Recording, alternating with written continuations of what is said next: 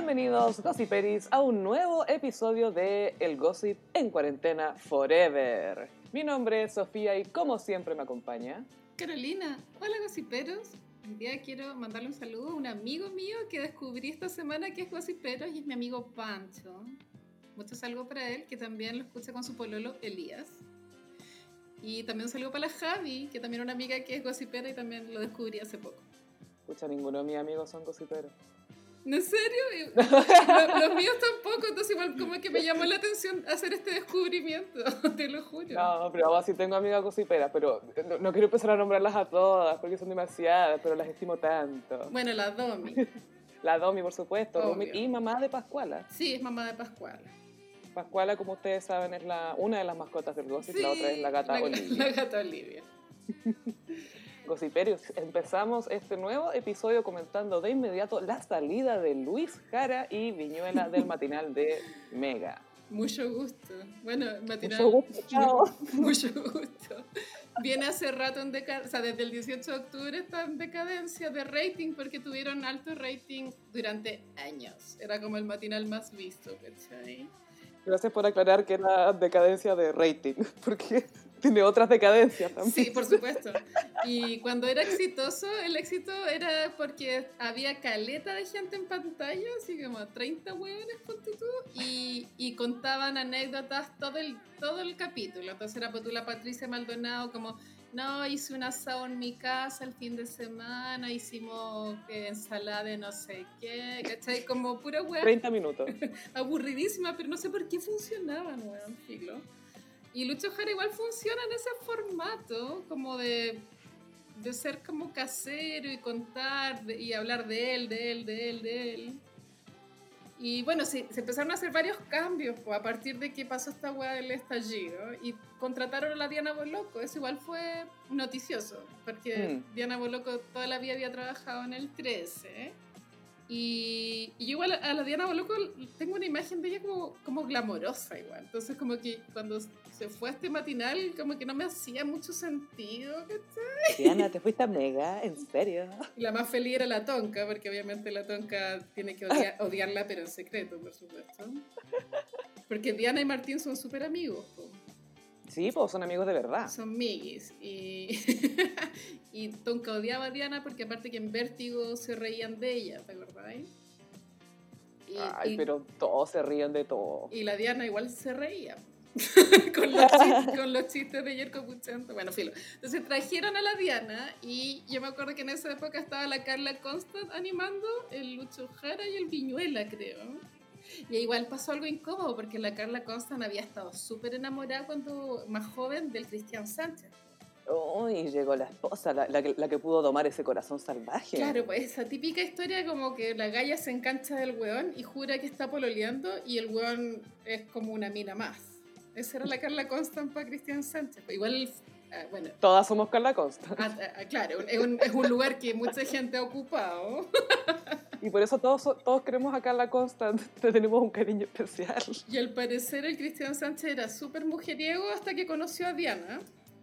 Entonces Carla Constant claro, tuvo que trabajar con Diana Boloco. O sea, imagínate, pues Sofía, ya estáis estáis en tu pega, eres como la reina de tu pega y te traen a la mina que te robó al weón que amaba ahí. Igual para el hoyo. La loca terminó renunciando.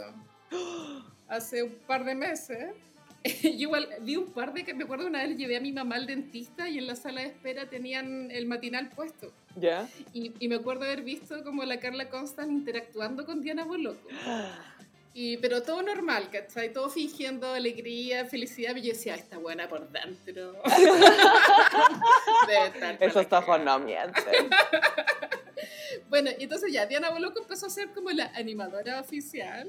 Pero claro, con toda esta weá del virus, los matinales, y esto ya lo hemos hablado, se pusieron más periodísticos porque hay que abordar temas serios. onda, Y ahí entró Soleado Neto.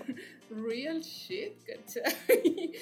Sí, pues entonces no, y tampoco podemos tener tantos personajes de relleno. Un, un matinal no puede tener ocho animadores apareciendo De en partida pantalla. no hay plata, dos ya con esta weá de las llamadas, de lo, ya no- como que es incómodo tener tanta gente metida. No se puede. Y tres, ya la gente ya no tapa frivolidades tan cuáticas, ¿cachai? No, y yo siento que esto de verdad es una oportunidad de Lucho Jara para dar un giro en su carrera y convertirse en el, no sé, el rey de los live de una vez por todas, ¿cachai? Como de...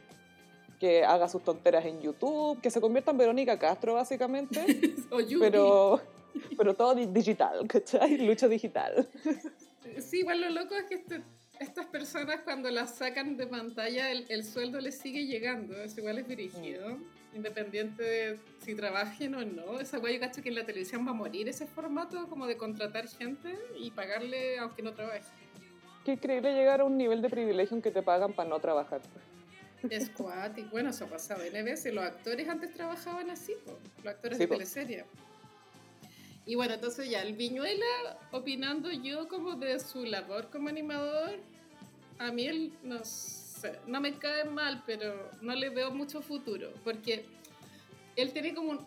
En Mecano era como animador juvenil y después tuvo una transición como a adulto cuando era él animó ese matinal, pero antiguamente cuando era con la Javiera Contador, ¿te acordáis? Uh, hace mucho tiempo. Y puta, no sé, como que siento que él no, no puede hacer como ese paso a ser más adulto, más serio, weona, no sé. Creo que está difícil la carrera para Viñuela. No sé cómo se va a reinventar.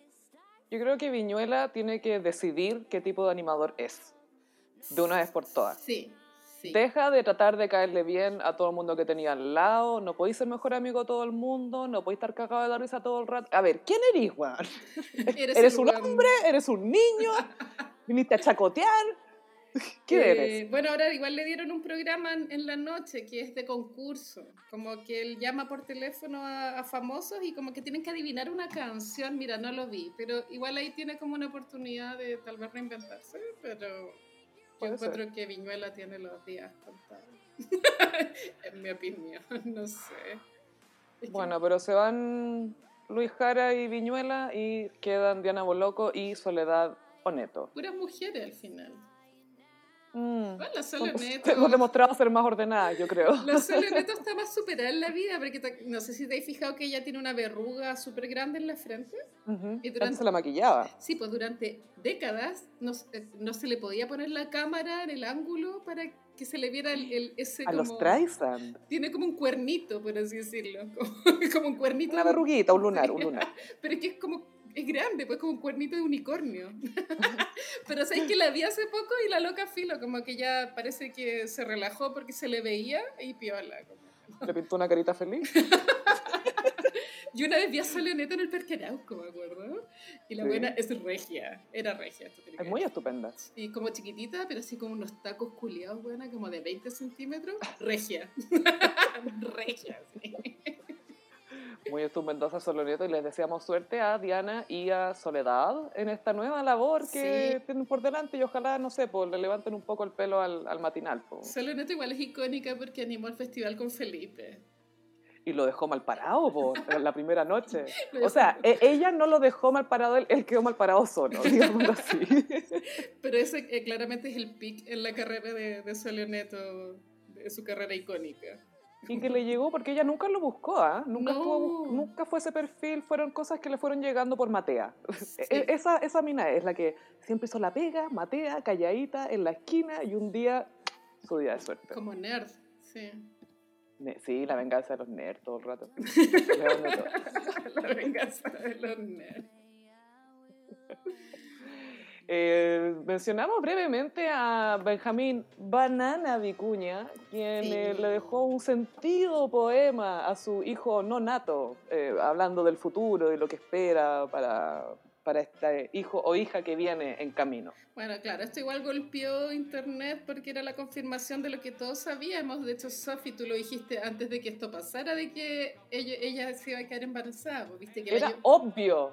hubo rumores de infidelidad el año pasado. Bueno, es que me encanta la vida de Vicuña porque es como una gran teleserie. ¿Cachai? Este es un capítulo más. Y es súper fácil cachar cuántas veces lo han cachado siendo infiel si contáis a los hijos. es infiel, hijo con la mina. Es infiel, hijo con la mina. Es infiel, hijo con la mina. Entonces, la, el, ar- el arroba de, de la China es sangre japonesa.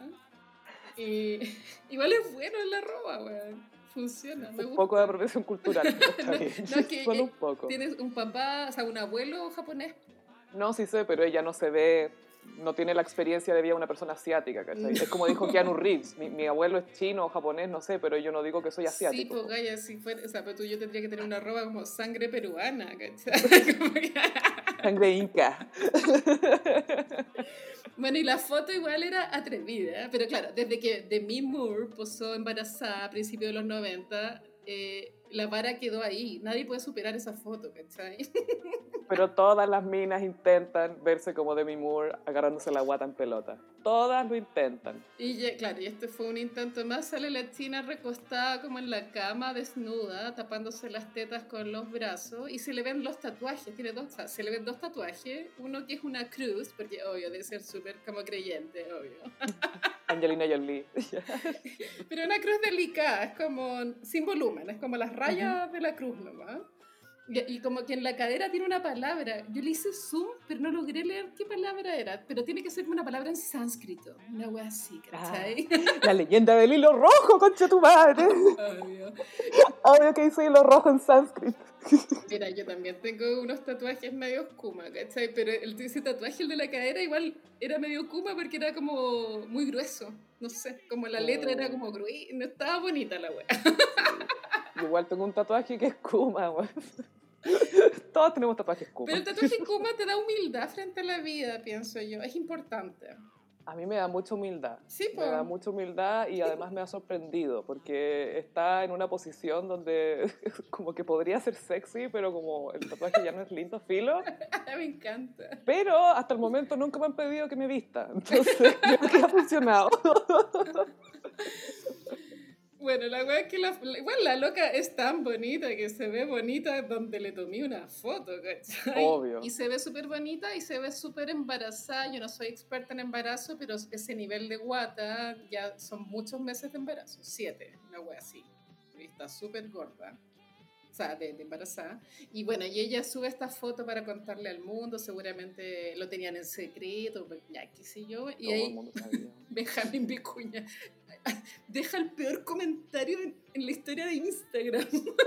¿Lo tenéis por ahí o no te acordáis? Espérate, lo estoy buscando aquí. Claro, entonces Benjamín Vicuña para confirmar de que no es una foto antigua, porque igual tú podrías haberte pasado el rollo de que tal vez era una foto como time back time, ¿cachai? Como de un embarazo previo. Y él, claro, comenta y con, la, y con el comentario que deja Vicuña nos confirma a, a Chile y Argentina, que son los países donde este bueno es relevante, que la loca está embarazada en este momento. Y. Y él dice, elijo creer, quiero creer que serás protagonista de un futuro mejor para todos. Quiero creer que traerás la primavera llena de flores, dignidad y libertad. Quiero creer que recordaremos tu embarazo en cuarentena como una anécdota tragicómica rodeada de amor y reflexión. Elijo creer en la vida. Te esperamos ansiosos, así como esperamos ver nacer un nuevo mundo. Bueno, eso de repetir algo es un recurso literario de, de la poesía, como el hijo creer, el hijo creer, ¿cachai? Que repite todo el rato eso. Y eso, Es una canción de misa, weón. Chao. igual el weón- eso quiere decir que weón igual tiene pretensiones de escribir unas huevas poéticas, ¿cachai? No está comentando del fondo de lo que él piensa de forma natural, sino que quiere darle como una connotación épica al embarazo, ¿cachai? Yo creo que él se siente un poeta con las inquietudes de un actor. Bueno, a mí me daría mucha paja estar embarazada y que el papá de mi guagua me, me comente esa weá en Instagram. Me daría mucha paja, weón, en serio. Como, weón, ¿por qué hiciste esa weá? Así que el gocipero hétero que preñe a frutilla ya sabe que no le dedique prosa No, en redes sociales. Ni a ella ni al fruto de su vientre. Por favor. Bueno, pero después ella le comentó abajo al loco como, ah, mi amor, te amo. Saludos a Pampita, obvio. Saludos a la ex. Pampita, ¿ya vos qué te escribió? Muéstrame los sonetos. Acá te traigo los papiros, boluda. Igual es chistoso que mi cuña tenga que lidiar con puras argentinas, ¿cachai? Pelear con puras argentinas. ¿Qué estás hablando vos? Me sorprendí en la motorhome con la otra. ¿Y qué querés que haga, weona? Obvio que fue así.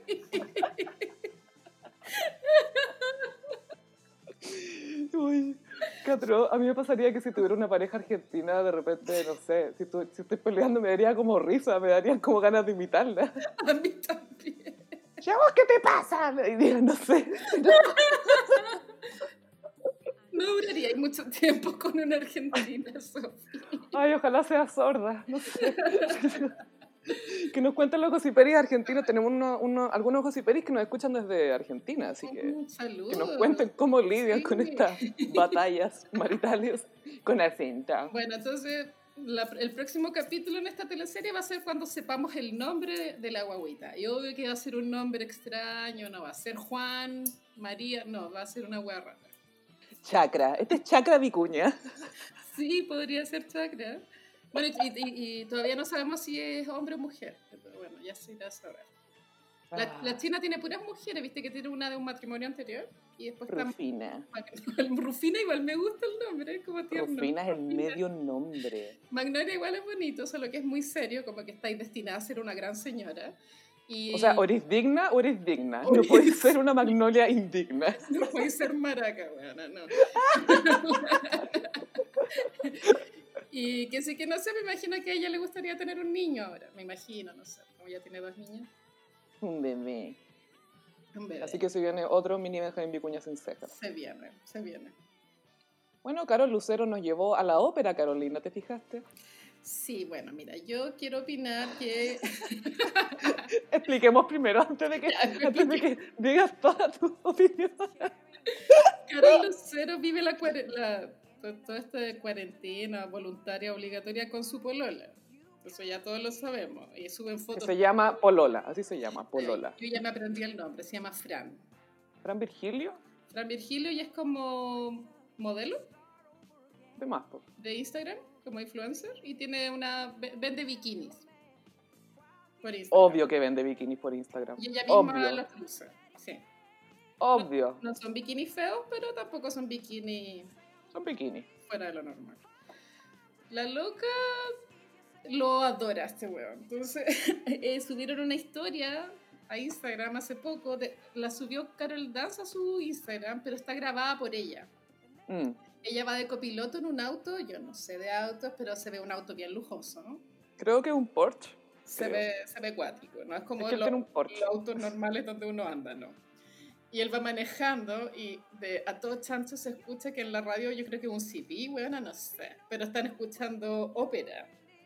Están escuchando la versión de Pavarotti de la aria Nessun Dorma. La ópera, tú sabes que lo- del- dentro de la música clásica es lo más burdo que hay.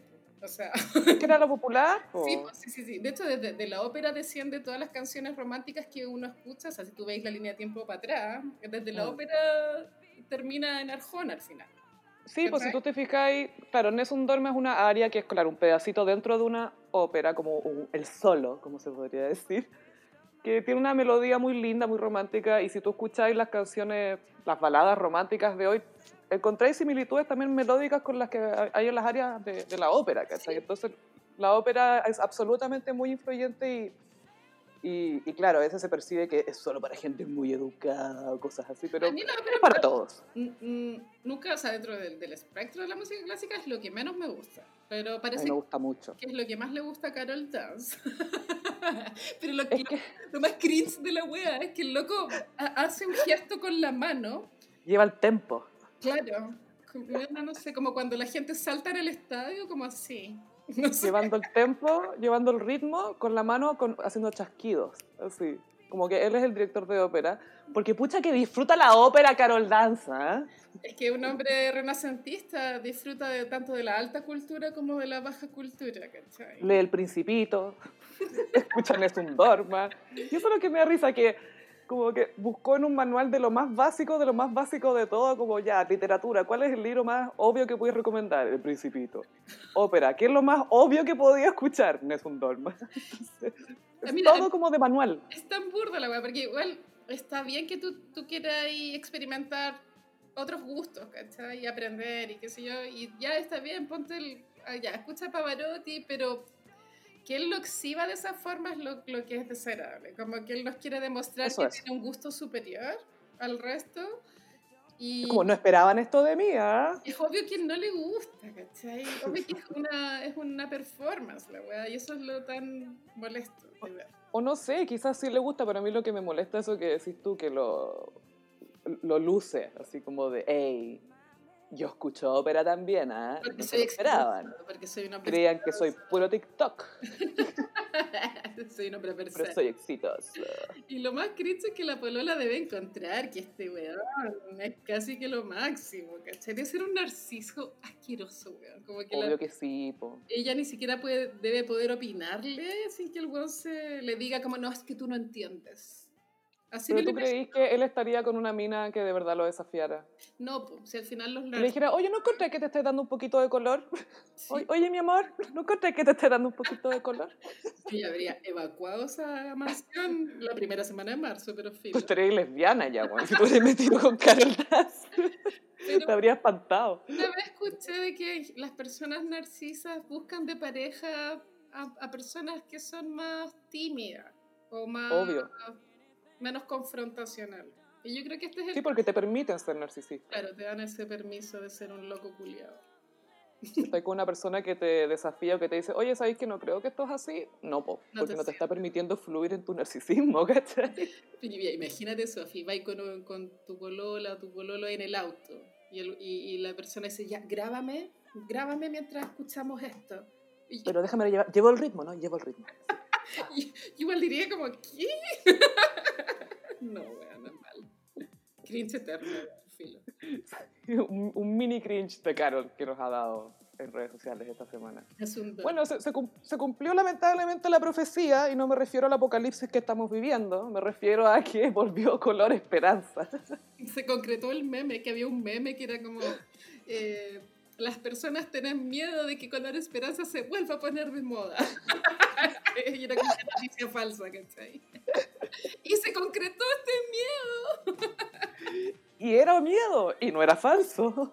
Y, eh, creo, eh, bueno, estamos grabando el fin de semana, algo así, pero el lunes 17, creo, eh, sal- 18. 18 sale la versión nueva de Color Esperanza. Uh, no puedo esperar. Y claro, creo que son varios cantantes de Latinoamérica, como, ay, ¿cómo se llama la típica canción? Eh, We Are the We World. are the world.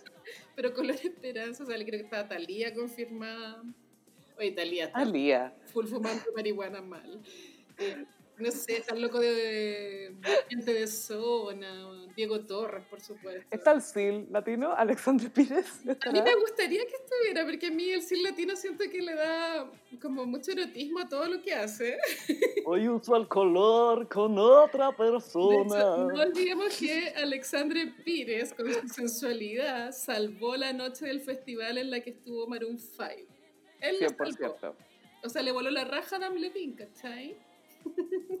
Que no es mucho decir porque tampoco entregó mucho ese joven.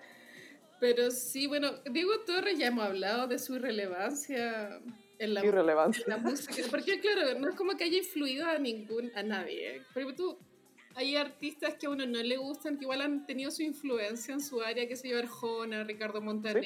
¿cachai? Pero Diego Torres es súper desabrido, para mi gusto. Es como el Mandy Moore de los baladistas latinos. Es Mandy Moore, sí, pero Tiene claro, como un hit. Lo contradictorio es que su personalidad en verdad es muy agradable. Es como un guan piola. Es súper tela. Estela, ¿cachai? Es Es como bajito, es como chao, así. Como que en los 90 lo vendieron como Mino, pero nunca fue, según yo. No, no. Y tenía como el pelo largo un tiempo, ¿te acordás? Sí, como Ricky Martin. Como. Ricky, sí, po, como Ricky. Pero ¿cachai? Esa influencia de Ricky, bueno, es como que Diego Torres impuso el pelo largo, ¿no? No es que Ricky Martin vio a Diego Torres y dijo, tengo que ser más como él. Pero lo loco es que una carrera tan insípida de cantante igual tiene este himno que es Color Esperanza, que a nadie le gusta realmente, pero es un himno, ¿cachai? Es reconocible, tú sabías al tiro lo que significa cuando la ponen de fondo. Eh, es un mensaje en sí misma y es súper difícil para un artista lograr ese nivel de himno. Mm. Y es que sí que ahí Diego Torres le dio el palo al gato brígido. Y lo logró a nivel latinoamericano. Es cuático. O sea, Lucho Jara no tiene un himno, ¿me entendí? En Chile sí, pero para afuera no. pues. No, no, no, no, ve que no. Entonces, bien por Diego Torres y el weón ha sabido sacarle plata a la canción durante. Ya esta weá tiene más de 15 años. Es que si eres cantante y querías asegurarte, aunque sea, no sé, alguna mención con algún tipo de legado, tenéis que hacer la canción con mensaje. Saber que se puede. Bueno, y aparte que todos se saben la letra, aparte. Sí, pues, y la gente se la repite y todo. Y ahora, siempre la duda es, ¿cuál es el color esperanza? Es como un verde agua. Verde. Yo siempre he pensado verde, entonces yo pensaba que la gente que le gusta esta canción que use mascarilla verde, bueno, para identificarlo en la calle, para no acercarse.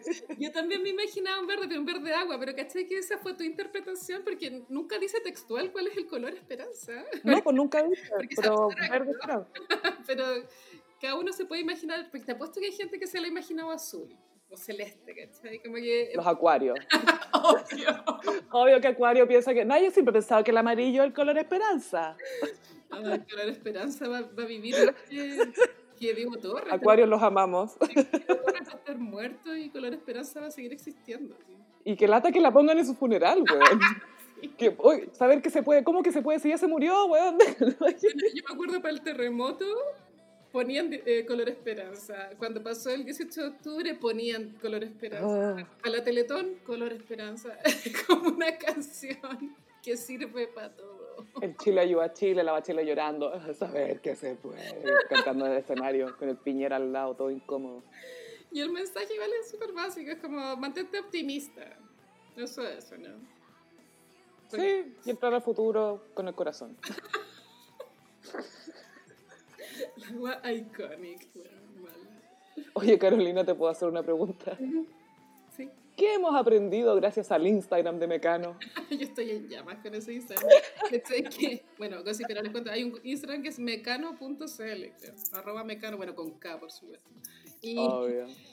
eh, un una gocipera un día me dijo cacha y me mandó el link de- del Instagram mecano.cl y, y, y estaba recién empezando, me tenía como 10 seguidores, tres publicaciones. Y yo como, ah, como que me hice adicta a la wea. Y esta wea fue hace una semana y ayer caché y ya tenían 10.000 seguidores.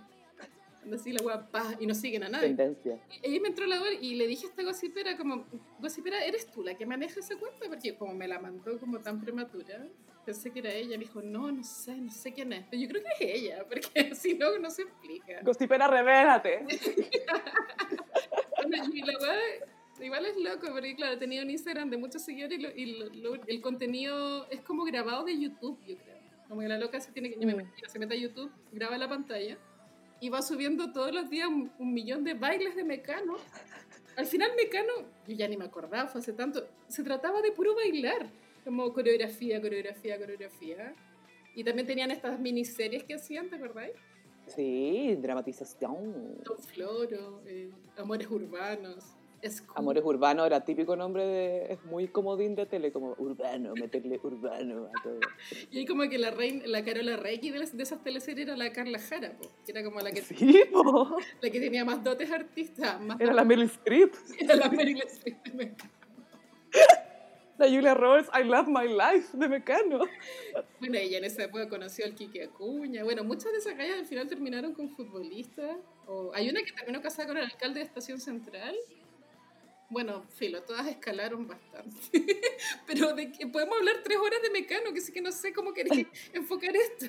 No, me siento muy impresionada, hay demasiado Mecano Hablar de Mecano cinco horas, ¿cachai? No, una, una cosa que comentaba que me, me, me, me encantó fue que en, esa época la, la cirugía no era tan prevalente como ahora, no estaban todas operándose. tanto acceso tanto por plata, porque tampoco había tanta costumbre, como que tus referentes tampoco estaban tan operados, y también porque era más, habían pocos cirujanos plásticos en el comienzo, ¿cachai? Entonces, las gallas de Mecano, a mí eso me gusta, porque son todas bonitas a su manera, como con sus eh, rasgos especiales, como que si Mm. había, no sé, había una que se llama Pía, que era como, tenía como la nariz como un poco más larga, ¿cachai? Pero igual bonita.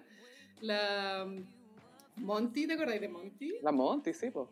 Que es como una galla muy, Era Girl Next Door. muy chilena, ¿no? Como una muy, Sí. muy chilena. Eh, la Daniela Aranguis, que tenía esa sonrisa, después se la operó, pues, pero se le veía en la encía. que está bien, no quiero criticarla, solo que me, me da ternura de que todas eran bonitas de forma natural. Claro, y ahora pasa que las minas se operan y, y como que todas quieren tener la misma cara. Todas, Todas terminan teniendo la iguales. misma cara. Sí, pues porque se estandarizó lo que es bonito. Y no se ve bien, que es lo peor de todo. No, se ve eh, uniforme. Como eso es lo que hablábamos también de las supermodelos, que en los 90 las supermodelos eran bueno, espectacularmente bonitas, pero todas a su manera.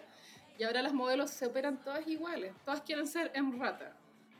Claro. O En el caso de la Bella Hadid quiso ser Carla Bruni. Sí.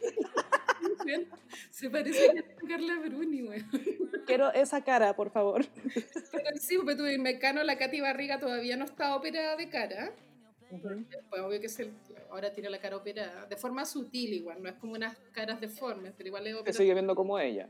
Pero se nota, claro, cuando estaba en Mecano que tenía los dientes eh, no tan parejos, ponte tú, pero seguía siendo bonita. Y, y las locas, las brasileñas que traían, pues, que eran mucho más exuberantes. Gran poto, grandes tetas, Tenían poto, pues, weón. tetas, pero tampoco eran tan bonitas de cara, ¿cachai? Pero funcionaba la weá. Y los hombres tampoco eran tan minos, weón. Y era todo tan Sí, sí. feo, como, eso igual me impacta lo feo que era la imagen de todo el producto, ¿no? Como la escenografía horrible, la, Era todo la horrible. ropa horrible, la iluminación horrible, era todo horrible, weón. y como... Era donde el mal gusto, era un festival del mal gusto en todo sentido. La par era muy baja, ¿cachai? Porque ni siquiera había como una preocupación en que las ropas que ellas usaran fueran coherentes. Era como, yo creo que No, ellas mismas, yo cacho que se ponían la ropa que ellas compraban, no creo que les hayan dado plata para ropa, ¿cachai? ¿te acuerdas cuando eh, en Sync, antes de que se separaran, ah, se ponían ropas muy extrañas? No, pero quiero saber más de eso.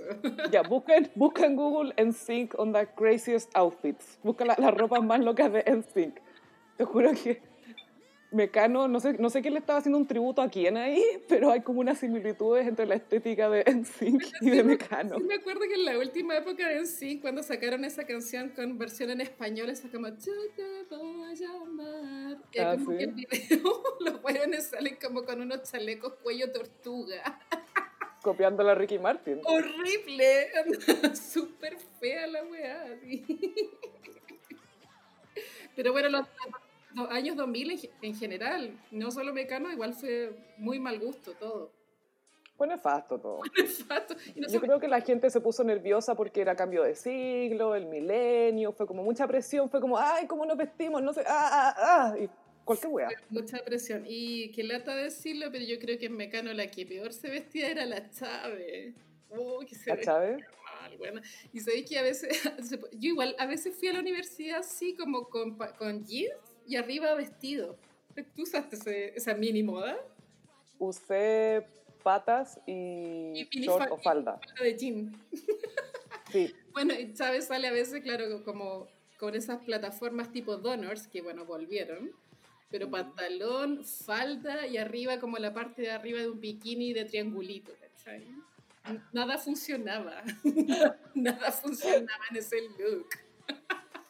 Era tan inflamable, weón. súper inflamable, weón. y acrílico, y brillo, y glitter, y, y pegote. Era insalubre. Esa weón no habría resistido el coronavirus, weón. Estarían todos muertos esos weones después de dos horas en el estudio. Me, habría gustado haber ido de público alguna vez a Mecano. Tiene que haber sido icónico. Ay, sí, me encantado ir a Cachureo o a Mecano. Fui a cachureo eh, con el colegio. Bueno, todo, Ay, todo el mundo fue a cachureo, Sofi, ¿qué onda? no, mi colegio no. Te Creo lo, que los colegios cuicos no iban a te lo perdiste. Me podría haber comido el tiburón. Creo que hay muchos niños que quedaron traumados porque se los comió el tiburón. Un amigo me dice que cuando fue a Cachureo estaba como en la gradería sentado y de repente mira para el lado y ve como al tiburón sin la máscara y como fumándose un pucho y retando no sé quién y dice, y ese día se acabó mi infancia. No, lo que sí, que bueno, esta weá todo el mundo lo sabe, que Marcelo era un conche su madre. Oye, el cabezón. Era como el payaso Krusty, ¿cachai? Como trataba a los ¡Sí, po! Era, muy cross. Era el payaso Krusty. Y Epidemia para mí siempre era como, como su alter ego. Uh, ya, ya se viene análisis de cachureos en el gossip. El alter ego de Marcelo, obvio. Y Mundo Mágico como bonus track. Oye, hablemos de la nueva forma de competir de las Kardashians, que es quién tiene los hijos más disciplinados. Ejemplo, guaguita Stormy, chubascos, que la, la Kylie la dejó ahí sentada frente a la tele con unos M&M, que por supuesto combinaban con su casa los M&M. Obvio. Esto es muy Tonos blanco en blanco. pastel. Sí. Sí, blanco en blanco, pastel nude. Nada con vida, ¿cachai? Solo nosotras. Pero sabes que la, la mansión de la Kylie una vez salió en una revista de decoración gringa. No Kylie, sino la, la mansión de Kylie. Y obviamente tiene que haber contratado a un decorador, tal vez. ¿Tiene un Basquiat? Bueno, No, ¿no? tiene, tiene cuatro Basquiat allá. Sí, sí. Y yo creo que Kanye ahí como que hizo las compras de, de arte. Pero ¿sabéis que la mansión de Kylie era juvenil y bonita? Como que no era tan blanca como la de la Kim Kardashian. ¿cachai? Tenía más personalidad, entre comillas, más poco, como de sí. pa' ella. pero ah, o sea, pasando del blanco a- al marfil, ponte tú, pero, pero igual era más colorida que la de la Kim. Yo soy la rebelde de mi familia, soy beige, no blanca. La cosa es que la Kylie dejó a la Stormy ahí frente a un bowl de M&M y le dijo, te podéis comer tres, pero cuando yo vuelva. Y la dejó. Y la guaguita Stormy quiere puro agarrar, pero dice, no, se queda quieta y dice, patience, patience. Y empieza a decir, paciencia, paciencia. Y después vuelve la Kylie y ahí recién come. Y así es como compiten las Kardashians ahora, porque ya tienen todo, pues bueno, tienen casa, tienen los cuerpos, tienen los autos, tienen esto, tienen los deals, tienen los make-up, y ahora como ya, ¿cómo compito? Mi guagua es mucho más disciplinada que la tuya. Sí, Mi guagua no es adicta al dulce. y, y también aquí hago un poco claro que, lo, que la Courtney tiene a los hijos más malcriados. Como que se portan mal, de hecho creo que uno le pegó a la nana, pero no era Mason, era otro. Rain. Entonces, todas siempre han sido competitivas, de partida competían en las primeras temporadas como por el amor de Chris, igual. Como que había Tipo, absolutamente. que Chloe decía que, que le daba lata que su mamá siempre prefiriera a la Kim, Kim era la favorita, Courtney pensaba lo mismo, y Y ahora, ahora Kylie es la favorita. yo creo que Kylie es la favorita porque es la más millonaria, Sí, po. y a la Chris igual le gusta la plata, caleta. Pero sí ha dicho que Kylie es su favorita ahora. Pero bueno, no puedes decir eso si eres mamá, es muy cruel. Atroz, pero la hija le siguen preguntando, entonces ellas siguen compitiendo y ella feliz, ok, compitan por mi amor, denme la plata mientras. Es terrible. Pero claro, tienen que competir por quién tiene los mejores métodos de crianza, ¿cachai? Yo a la Stormy la dejo sola al frente de un tarro Nutella y no hace nada, ¿cachai? Porque me respeta. Y los nombres, yo a la True la dejo ahí sentada. Mira, yo a la Chicago la dejo aquí. Yo vi que Kim se siente superior porque como eh, eh, le dio un papá a sus guaguas, pues viste que las otras son mamás solteras, Claro, y la Kim tiene la familia. el hombre en la casa, ¿cachai? Yo gané. Obvio que esa hueá pasa por su mente. Ay, ¿cómo será estar encerrada con Kanye West? Infernal, pues vaya, ¿cómo va a ser? ¿Qué es peor, estar con cuatro hijos o con Kanye West? Pero es que estar con Kanye West es como estar con cuatro hijos, pues. Con cinco. No más. Yo creo que Kanye debe estar encerrado en su estudio. Debe tener un estudio en la mansión, obvio. Ojalá que esté haciendo música. Sí, pero no le queda otra para escapar de los labores familiares. Fingir que está trabajando. El homeschool. Ah, I'm working on my new beats. Estábamos comentando unas cuentas de Instagram que muestran las verdaderas fotos de paparazzi comparadas con las que son publicadas en blogs y revistas. Y Sí. bueno, está saliendo la teoría de que las Kardashian contratan a agencias de paparazzi que photoshopean las fotos que les toman. Tiene todo el sentido, porque siempre que las fotos chopean en, las, en playa, en Cabo por lo general, Cada. Cabo, son paparazzeados, pero la Kim nunca se le ve la celulitis, lo cual para un paparazzeo es raro, vaya, porque obviamente todas las mujeres tienen celulitis. y- Todas tenemos celulitis. Y ella igual tiene como una forma de cuerpo que obvio que es de Tiene celulitis. harta celulitis, po. Entonces, si no se le ve celulitis en esos paparaseos porque alguien la photoshopeó. po. Sí, pues porque hace una semana salió una foto de Kylie saliendo así como de cuarentena y estaba Con el pelo tomado, sin maquillaje, con un buzo, nada. El cambio. Y bueno, también cuando las fotos, las paparacian en las playas, yo también me he fijado que loca, están con pelucas. Porque tienen esos, pelos como trenzas que les llegan al poto, esa weá no es pelo. esa es postizo, pues bueno. O sea, tú no vayas a la playa con postizo, ¿cachai? Y tampoco te maquilláis, no te maquilláis la cara para ir a la playa, pues si te vayas a meter al mar, tomar sol, bloqueador solar, no andáis maquillados, pues, con pestañas falsas. Vamos a la playa, espérate, déjame maquillarme. Me muero. Y los bikinis son bikinis que no son de playa, pues son bikinis de, de sesión de fotos. Son para el gram. Que son, claro, casi que con la ley las weas que te metía al mar y la wea salió volando, ¿cachai? Dai un paso y se te mete. Cagaste. Como tan sabarela, ¿cachai? Ay, me encanta nadar con esto. A nadie le gusta nadar con eso. Y, y- y las, las partes de arriba, los bikinis también las encuentro incómodas porque no son, que, no son, no te sostienen las tetas, son como unos bikinis súper... Para la foto, po. Qué dolor de cuello. Qué dolor de cuello. Porque además son tetonas, pues, o sea, yo me acuerdo cuando era tetona y me, me ponía sus bikinis que se amarraban acá atrás y era, pero, No, yo volví a la, a la casa después del día de playa como que el bikini marcado, así, Sí, rojo. po. No, lo que callan las mujeres cuando eran tetonas. Que, bueno, sí, esa comparación que le hicieron a la Kylie se le ve hasta el color de piel diferente. Porque ella cuando... Se ve todo distinto. ella exhibe una imagen más morena. En su- Sí, po. Un poco negra. fue la apropiadora. La Kim, yo creo que de color de piel es más morena, efectivamente, pero la Kylie no, pues la Kylie es blanca, blanca. Sí, por las que son hijas de Robert Kardashian, que él era más moreno. Sí, pues. Son más morenas, pero puta, Caitlyn Jenner era whitest person alive, po. Así que Sí. Era como ir- irlandesa, escocesa, así no sé. Y la Kayleigh, no, yo soy de la hood, haciéndose la, la latina. sí quisiera como darle el mensaje a las gossiperas de que no hay que abrumarse por lo que uno ve en Instagram, porque cualquier mujer, cualquiera, cualquiera, con la iluminación correcta, el maquillaje correcto y el Photoshop correcto, puede verse como una Kardashian. ¿Cachai? Absolutamente. Entonces hay que divertirse viendo esas fotos, pero jamás tomarlas como si fueran reales, ¿cachai? Como, no, es como algo bonito nomás que veis, pero no tenéis por qué como sentirte mal porque tu cuerpo no es así, ¿cachai? Y siempre es mejor que te digan, oh, eres mucho mejor en persona. Sí, Eso es lo mejor, exacto. especialmente en estos tiempos. Ujú, que hay mucha falsedad en Instagram. Sí. Oye, lo que es 100% real es el Lambily, que son los fans de Mariah. ¿Puedes contarlo mientras voy a buscar una aguja? Me amor un segundo. Adelante, Carolina está abordando mientras hacemos este gossip porque todo avanza como si nada.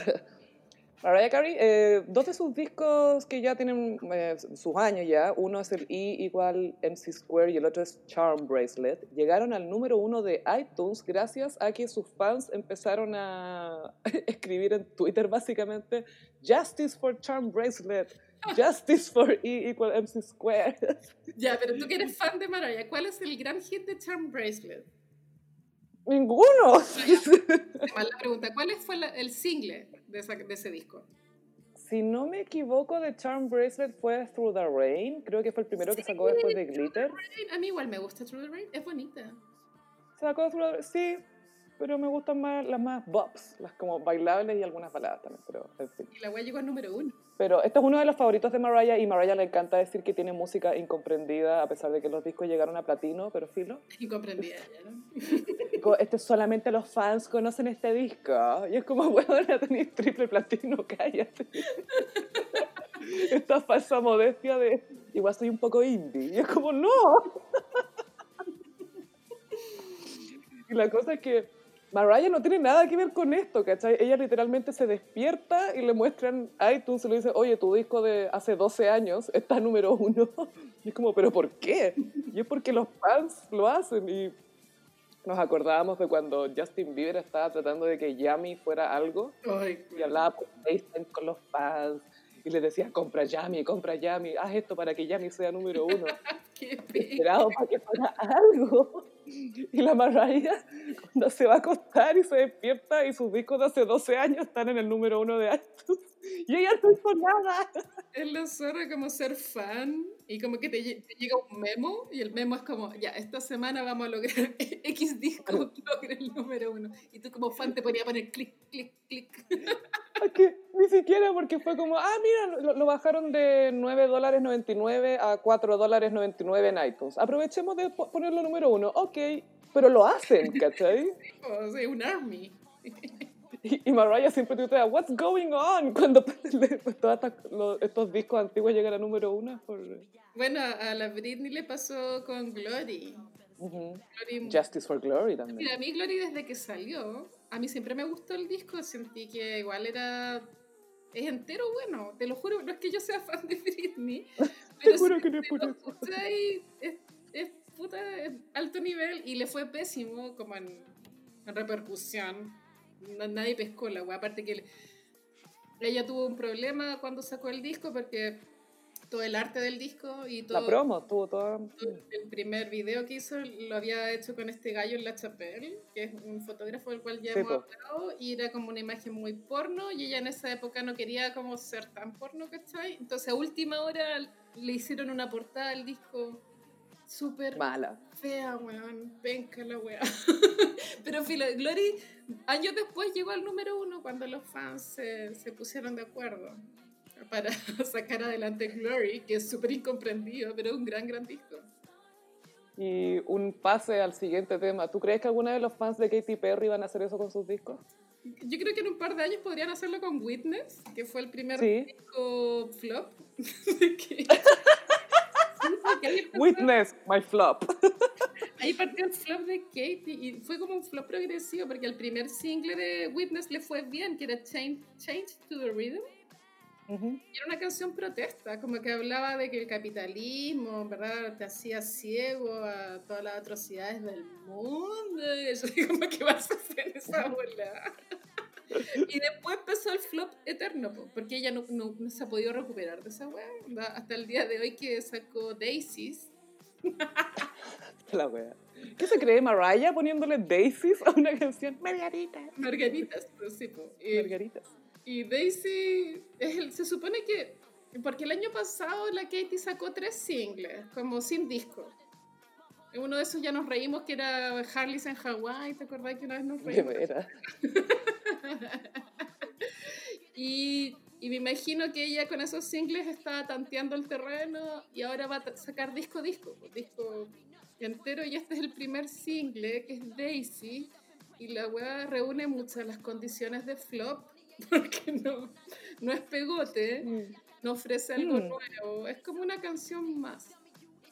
Y es raro porque Katy Perry sabe hacer música pegote, ¿cachai? Ella tiene caleta de himnos. Sí, pues Gaya, pero es que esa era la época que ella igual- que había plata para que ella trabajara con Max Martin, que es este productor que, bueno, él también le inventó la carrera a Britney, él compuso Ujú. casi todo el Baby One More Time y el Oops, I Did It Again, que ya vamos a hablar de eso. Y mm, eh, la Katy Perry, que son sus grandes himnos son de este loco, que son Fireworks, eh, I Kiss a Girl, que fue como partió, también tiene ese como, ese como del viernes, como... It's Friday, last Friday, Last Friday. ¿sí, o Dark Horse, que igual es buena. Es buena Dark Horse, bueno. Pero claro, este gallo, o sea, como que su carrera al final dependía del productor. po. Y una vez que esa Mm. Sociedad se acabó, el weón, porque me imagino que hay- tienes que pagarle mucha plata a este weón para que te haga una canción, porque Sí, es casi un éxito asegurado. Y de ahí como que Katy Perry no ha podido levantar, pues vaya. Sí, y es curioso qué va a hacer para este nuevo disco porque el último no pasó nada. Ahora está todo el tema con su vida personal, que está en otra, que se va a casar, que está embarazada. A veces eso afecta en los discos. Vimos que afectó, por ejemplo, en Ray of Light, en otros discos de mujeres también que son mamás o que van a ser mamás y que meten la maternidad en la música. No sé si la Katie va a hacer eso, no, no cacho. No cacho cuál es su volada, como que no entiendo qué, qué quiere, no entiendo qué, qué quiere ser, ¿cachai? Como que no está entregando un mensaje claro. su estética, no sé, no, no la- porque escuché la canción y le faltaba como el punch, como que quería, quería ser himno, pero como que ah, le faltaba llegar. Le falta. Ah, le faltaba el... ah. De hecho, a mí me parece que hasta Harley's en Hawái era mejor que Daisy's, Gaya, como ese nivel. Cozy Little Christmas era mejor que decir. Christmas. Pero no sé, tampoco veo de parte de ella como, como un tirar la esponja en el sentido de como ya, esto soy yo, si te gusta, bueno, si no, chao. Porque igual yo creo que ella todavía quiere agradar. Mm. Es que eso me gustaría que no, quis- no, no buscara eso, ¿cachai? Que fuera ella, como ya, pero ¿cuál eres tú como, qué es lo que tú realmente querías? No sé, ¿cachai? Como Lana del Que Rey, porque Lana del Rey es repetitiva a cagar. Y, pero la loca, yo siento que ella como que enfrenta su carrera musical como ya, el que quiere lo escuche, si no, chao. ¿cachai? Sí, y esta soy yo, y esta es la estética que elegí, y ah, con est- voy a tocar esta tecla, y el que le guste se queda, y el que no se vaya. Yo voy a seguir acá. Pero la Katie, no sé, bueno, no sé, debería dedicarse un rato como a su guaguita, relajarse. Yo no sé si es el momento para sacar un disco. Que se vaya a, la, a Las Vegas. ¿no? Sí, bueno, aquí con el coronavirus. Katie, su show del Super Bowl me hizo pensar mucho en su futuro cuando esté en Las Vegas. Sí. Porque obvio que se tiene que ir a Las Vegas, porque aparte que siento que tiene el repertorio para hacerlo. Ella pertenece a Las Vegas, sí. Sí, y, y es el mal gusto, pues, weón. Obvio que tiene que irse a Las Vegas. Igual hace poco leí una noticia de que la ciudad de Las Vegas con el coronavirus está así desierta, literal, porque está en un desierto. Está en el desierto. Pero como era una ciudad que dependía como en un 90% de los hoteles y Turismo, sí, los casinos y los espectáculos, la weá es como un pueblo fantasma. Ah, Al hoyo, brígido, sí. ya, Katie, haz tu movida ahora. Aprovecha. Katy Perry hace poco dijo que era vecina de Adele. Vivían como en la casa del lado, ahí como en... Está todo el día asoma y que está trabajando esta weona. ¿Qué está cantando? Oye, el Adele causó mucha conmoción con su bajada de peso, ¿cachaste? Sí, me da como lata porque siento que por un lado hay gente que espera que Adele sea de cierto tamaño para no darle en el gusto a otra gente, pero siento que Adele, el cuerpo es de ella, que haga lo que quiera, tiene derecho a hacer lo que quiera con su cuerpo. Lo que me impactó es que la cara le cambió mucho por el, baj- por el cambio de peso. Como Mm, que ahora Se parece a la Sarah Paulson. es otra persona. Mm. Pero estaba muy como bad bitch en las fotos que se tomó, ¿viste? Yo estaría igual, weón. Estaría, ay, mira quién llegó, mira quién se divorció, mira. Estaba muy perra, así, bien por ella. Está lista para mostrarnos quién es la más perra. Y me gusta eso de Adele. Sí. ¿Te cachai? Saca un disco onda muy erótica. Expectativa cómo va a ser el nuevo disco. Tiene que tener un Mm. cambio de, de paradigma. Pues ella venía lloriqueando tres discos enteros. No, pues weona, tiene que cambiar. Sí, quiero, quiero, me gustaría escuchar cómo sería una canción como sexy de Adele. Sí. ¿Cómo usaría su voz en ese mood? Me interesa. Sí, a mí también. Adele, demuéstranos quién es la más perra. Te estamos esperando. Con el cuerpo que tú quieras porque es tuyo. Así que haz lo que queráis. Ujú. Y esa es la postura oficial del gossip frente al tema del cuerpo de Adele. y el cringe eterno. Ay, la Juanita Ringling, weona. Me ha enseñado tanto, no. Y a la Juanita la entrevistaron. De partida, llamarse Juanita es muy cuico. Es muy de Sí, pues clase como Juanita. No se llama Juana. Juanita. No, es Juanita. Obvio. Obvio. Mí me gusta el nombre, Juanita. Me- me Es bonito. Eh, bueno, Juanita eh, la entrevistaron, pues sí, pues cuenta. Sí, la entrevistaron y le preguntaron por sus hábitos alimenticios para variar. ¿Por qué es tema lo que come esta weona siempre? ¿Qué onda? No sé por qué es muy flaca, bueno, no sé. Aunque ella igual eh, lleva muchos años hablando como de la vida saludable. Como que no es, no es que se reinventó ahora, ¿cachai? Sino que lleva años con este discurso. Es media goop, Es un poco goop, porque estas gallas que... Gallas, descubre. ¿cómo tenéis tiempo para esta weá? Yo no tengo tiempo. Ah, tenéis Instagram, yo no tengo tiempo para eso. No, te juro que no tengo tiempo. Cállate, weón. Pape, así. Las tenemos a todas identificadas, a todas esas minas así. Ah, tú haces eso, ah, es que yo no tengo tiempo, ay, qué bacán, yo no tengo tiempo, no sé cuándo ha sido esas cosas. Cállate, weón. No, no recuerdo en qué teleserie partió esta galla, pero ha salido en varias teleseries, pero nunca ha tenido un papel memorable, porque si no me acordaría, ¿cachai? No tiene papeles icónicos. No, pues, siempre es como una galla... Ah, no, me acuerdo que una vez como que tenía un romance con un hombre mayor, creo que era Cristian Campos, weón, no sé, pero había una diferencia de edad como muy grande, esa era como la historia de esa teleserie. Pero ella siempre ha sido muy regia. ¿eh? Es una mina regia, en verdad. que igual ha hecho un poco carrera por lo bonita que es. Porque Nunca, yo nunca la he visto, por ejemplo, comparando la belleza de la Josefina Montaner. y, eh, me acuerdo que en Pacto de Sangre el papel de la Josefina Montaner como que igual era dramático y ella se notaba que estaba dándolo todo actoralmente a pesar de que es súper bonita.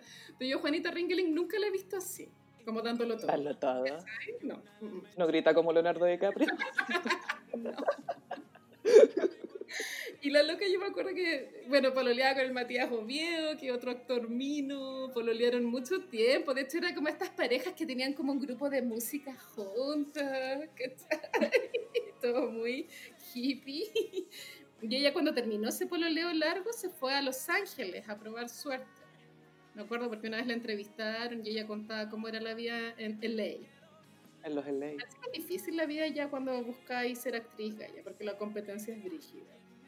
O sea, si queréis destacarte como persona linda, ir a Los Ángeles no es buena idea. Anda a un lugar donde haya gente fea y ahí te vaya a destacar. Como Chile, acá podéis destacar. Anda mecano, anda mecano, quédate. Y me imagino que se devolvió, tal vez no le, no le fue como espera, no tengo idea, pero claro, después lo que supimos que estaba pololeando con el, con el del momento, que es Matías Asler. Es, que nos mostró su es para el Día de la Tierra. Es como de la generación del Augusto Schuster, es como, como ese tipo de gente, ¿no? Pero este gallo es como bonito, mira, no es mi gusto, pero es como un guan bonito, como de pelo largo, así como es como Pangal, pero en bonito. Un Pangal de ciudad. Y bueno, ella es hija de un gallo que fue alcalde de Zapallar muchos periodos. Entonces, tiene casa ella, pero creo que son de allá los weones, como que es una familia de Zapallar. Es que, claro, vivían allá porque el tipo era alcalde. Pero le hicieron esta entrevista y hablando de su vida en cuarentena y de que no... Con... Están viviendo en Zapallar, por eso quería contar, claro, sí. Claro, están viviendo en Zapallar y ella dice que, que decía supermercado que era, no, no como nada supermercado, es alimentación consciente. que claro, como que da a entender que el supermercado venden pura basura, ¿cachai? Sí, pero igual es como súper sorda su propio privilegio, ¿cachai? Si eso es, y, por eso da cringe. igual se reían porque ella tiene una marca de barritas de cereal. Y se venden en el supermercado, entonces como, claro, como que ella da a entender que venden pura mierda en el supermercado y también venden su barrita. Incluyendo tus barritas. todo esto yo las he comido y me gustan bastante, son súper ricas. Las barritas. El Gossip busca auspiciadores y estamos abiertas a eh, tener las barritas de Juanita Ringling. ¿Por qué son ricas? Porque no son secas. Son como. Esas temas, en las barritas. Y no, son la raja, verdad me gustan calitas las barritas. A mí me gustan las barritas y las voy a probar. ¿Cómo se llama? Soul Bar, como barrita de alma. Ay. y hay, hay, hay, tres, tres sabores, ya no me acuerdo, pero son puras weas así como dátiles. Ay, qué rico. Cacao. ¿Dice by Juanita Ringling? Sí, por abajo dice by Juanita Ringling. Y como que los gays en, en, en, internet para reírse de ella le ponen Juanita Rimming.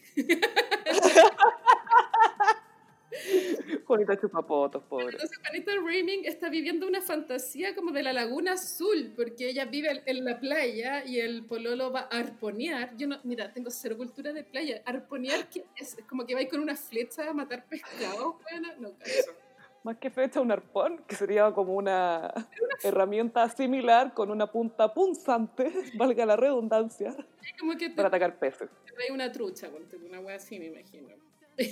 Claro. y, ella sale a recolectar caracoles. Eso dijo, buena. Esta wea real, está pasando. Eso dijo.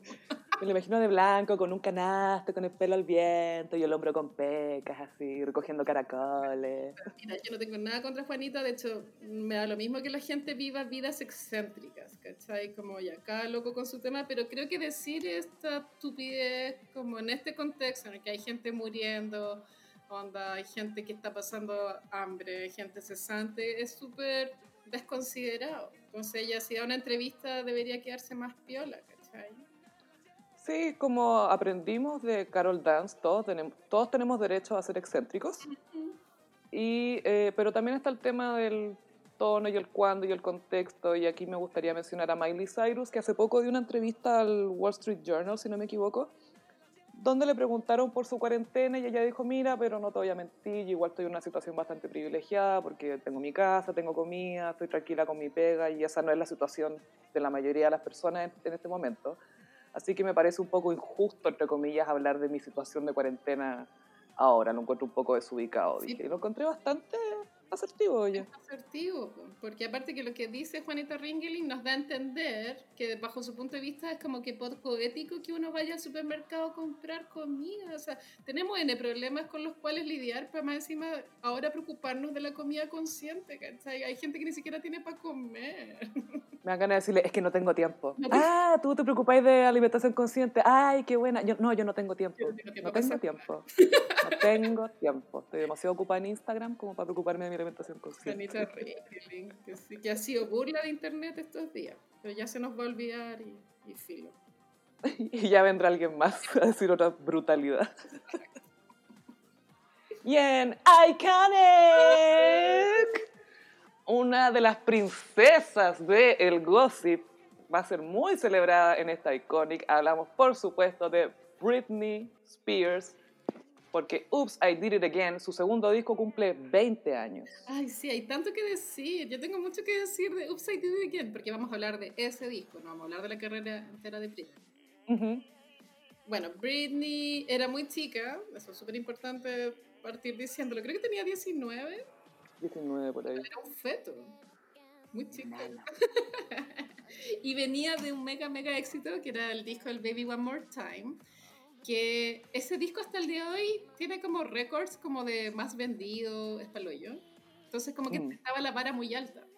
Y creo que a Britney la, en esa época las disqueras tenían mucho poder porque se vendía mucho disco presionó mucho como a Britney y, al equipo que trabajaba en ese disco para que el material que saliera fuera de mucha calidad.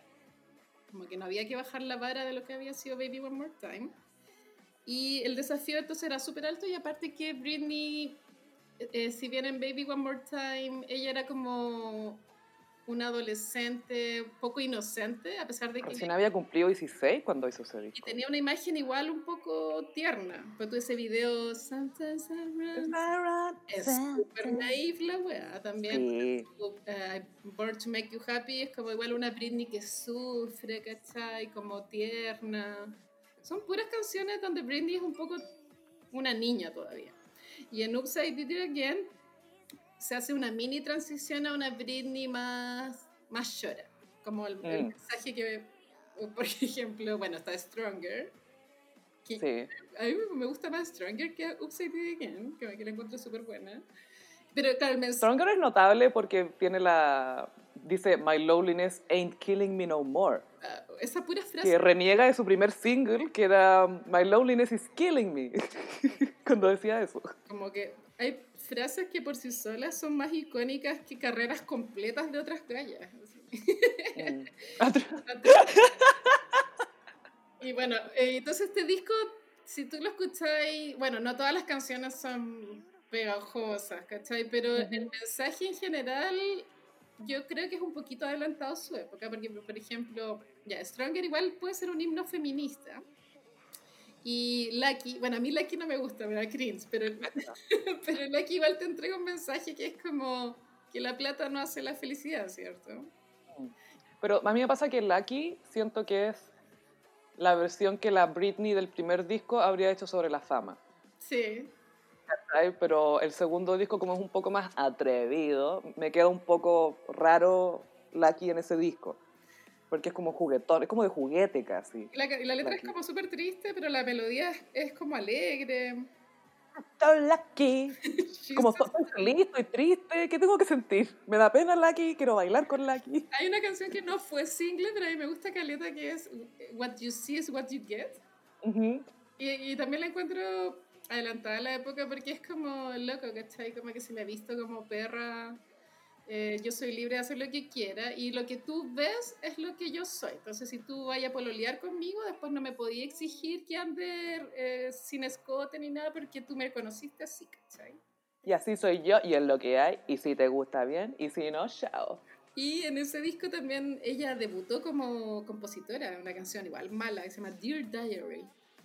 Ay, suena demasiado Britney. Dear Diary.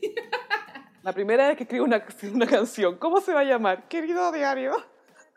La amo, la amo. Pero bueno, es que era muy chica también, weón, a 19 años, ¿cachai? Y yo estaba trabajando ya, digamos, Max Martin, que es este productor brillante, y la otra es la Diane Warren, que es una de las grandes compositoras. Esa mina ha escrito para todo el mundo. O sea, es impresionante. Y fue una de las que trabajó con Britney aquí. Acá también está Don't Let Me Be the Last to Know. Es muy, es como, como igual sexy esa canción. Es semisensual y el video. Oye, era Mm. súper porno el video. Ahí me acuerdo un poco como Shania Twain, esa canción, esa como...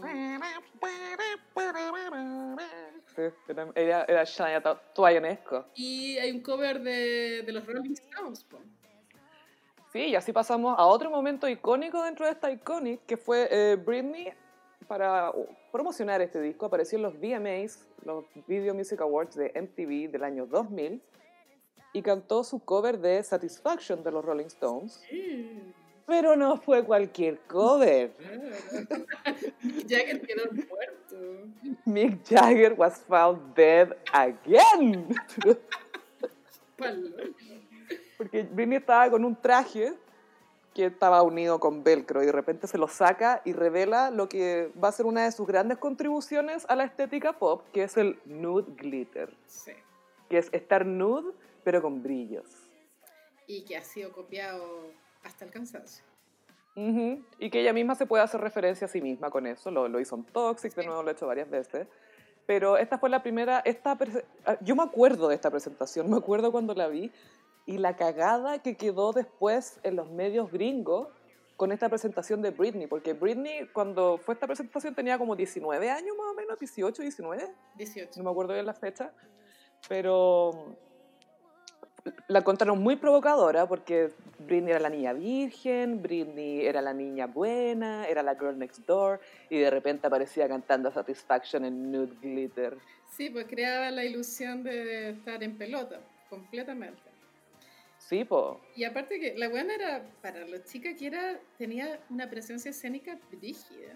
Porque igual, Impresionante. yo me acuerdo a los 19, igual todavía me quedaba de ser como una adolescente torpe con mi cuerpo. Pero 100%. weona, a los 19, weona, own it. como que... Dueña de la coreografía y también cantó Upside Did It Again y hizo toda esta presentación con este traje Nude Glitter y después termina y tiene el pelo para atrás y dice, Ooh, I did it again.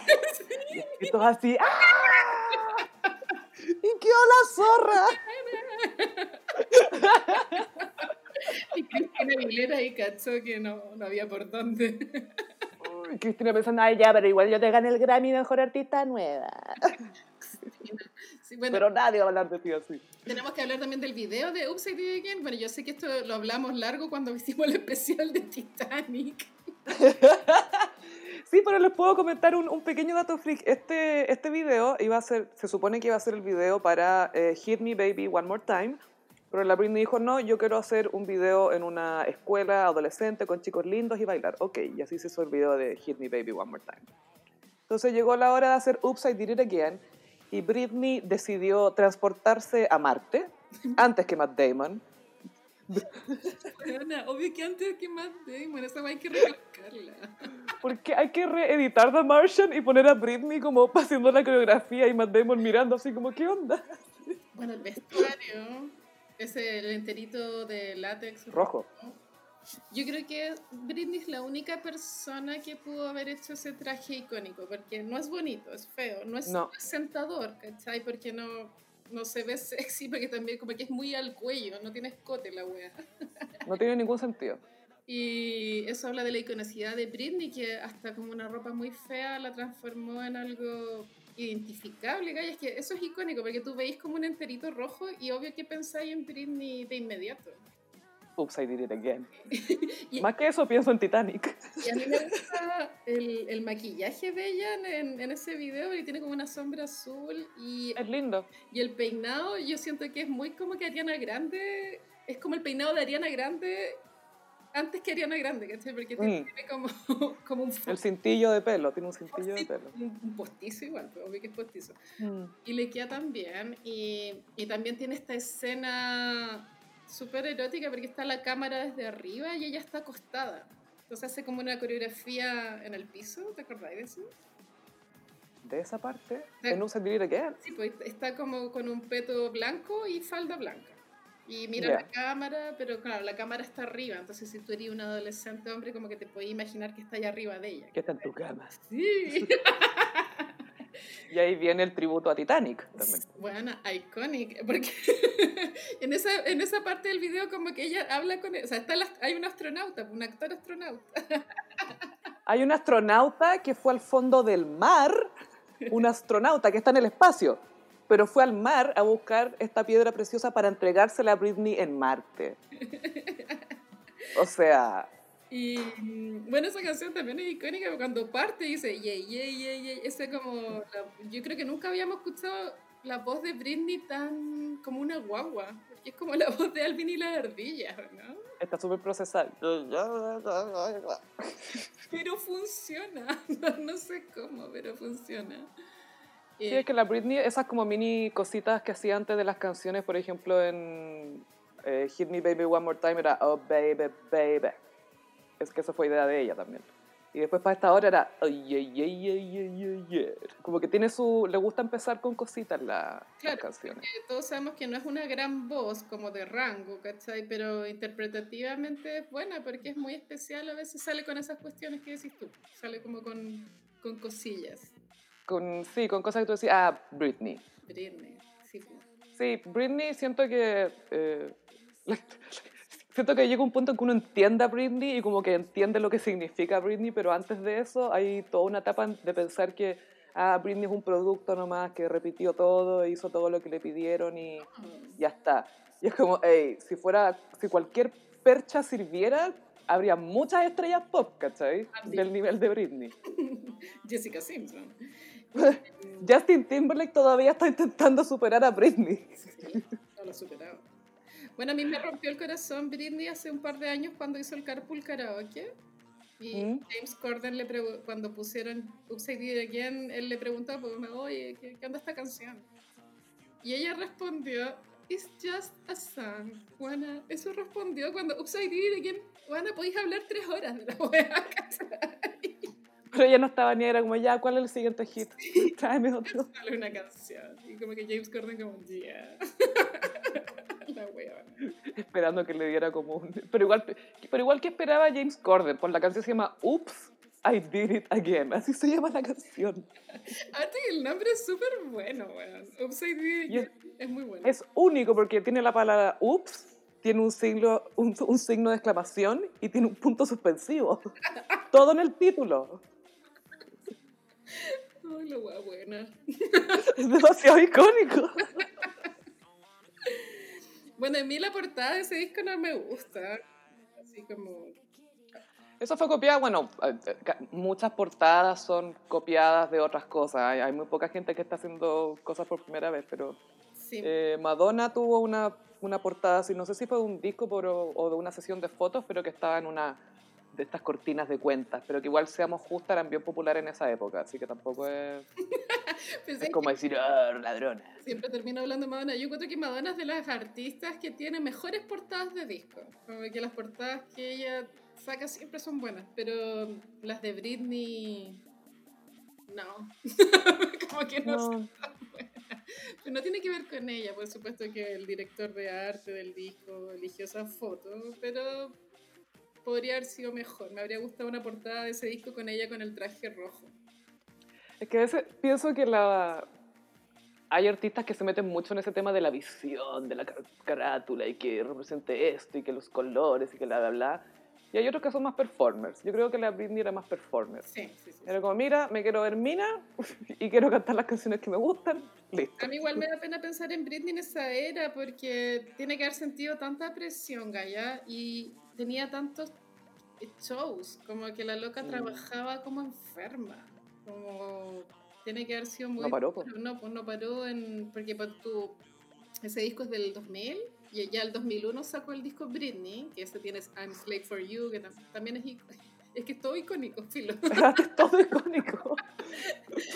Y- Todos los años hay iconic de Britney. Claro, ese disco salió el 2000, imagínate, todo el 2000 de gira, pero sin Mm. parar, po, sin parar ni un día.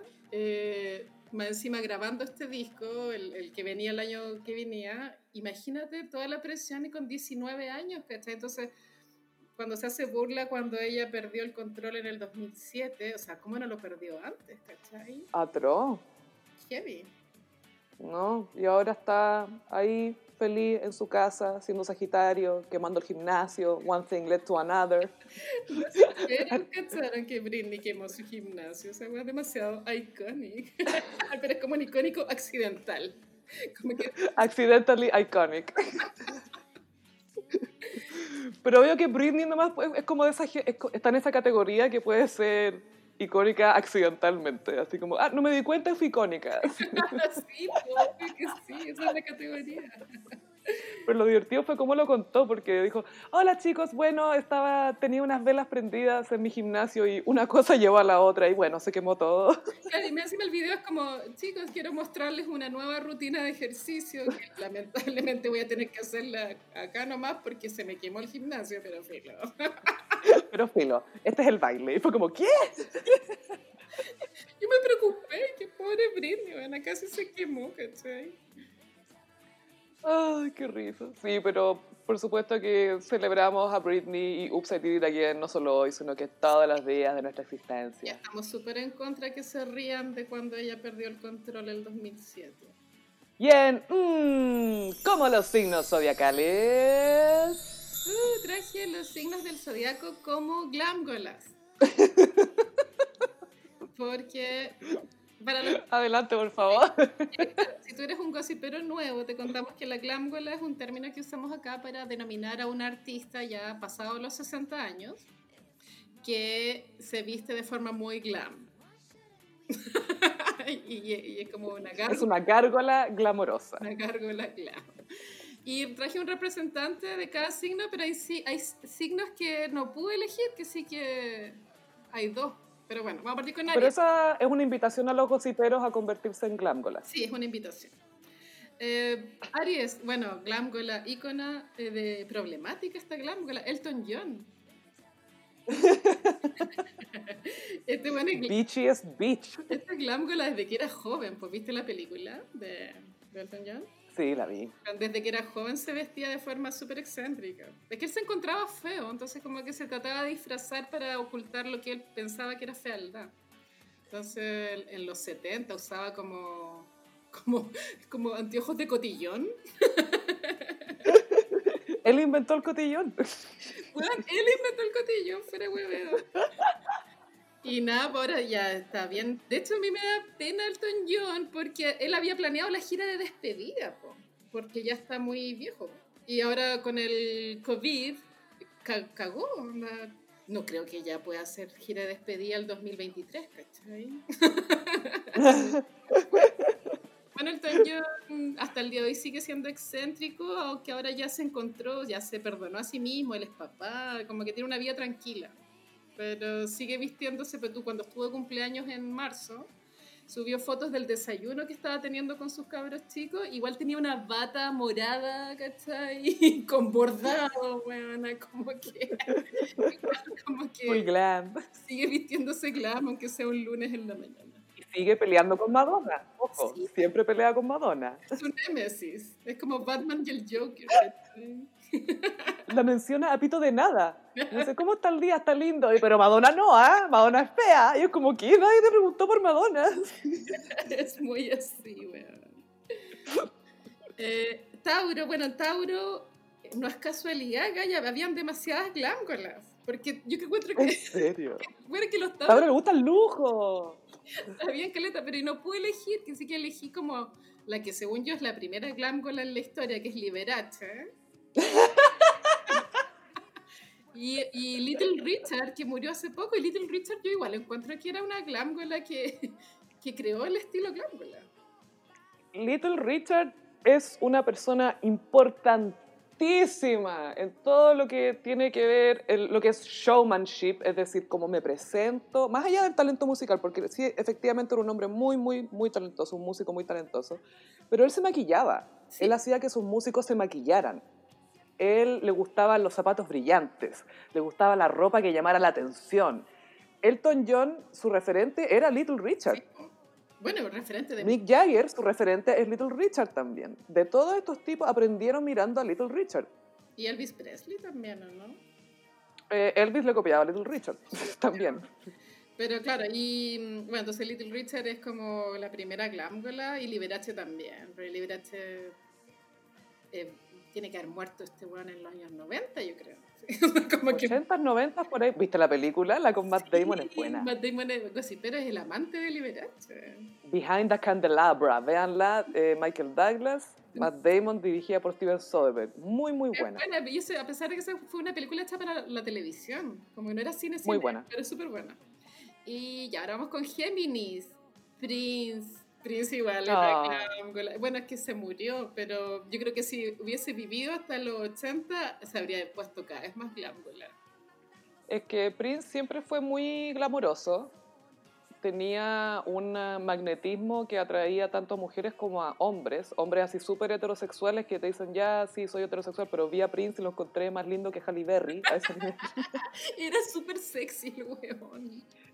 Era otro, incluso si no es tu tipo, si tú lo veías y es como tiene una energía sexual innegable y mide 10 centímetros, weón. ¿Qué es esto? Es muy Es como el duende Gazú de los Picapiedra, pero de sensualidad y morado. es muy morado. Él inventó el color morado. Él inventó, él hizo que el morado fuera glam. Lo amo.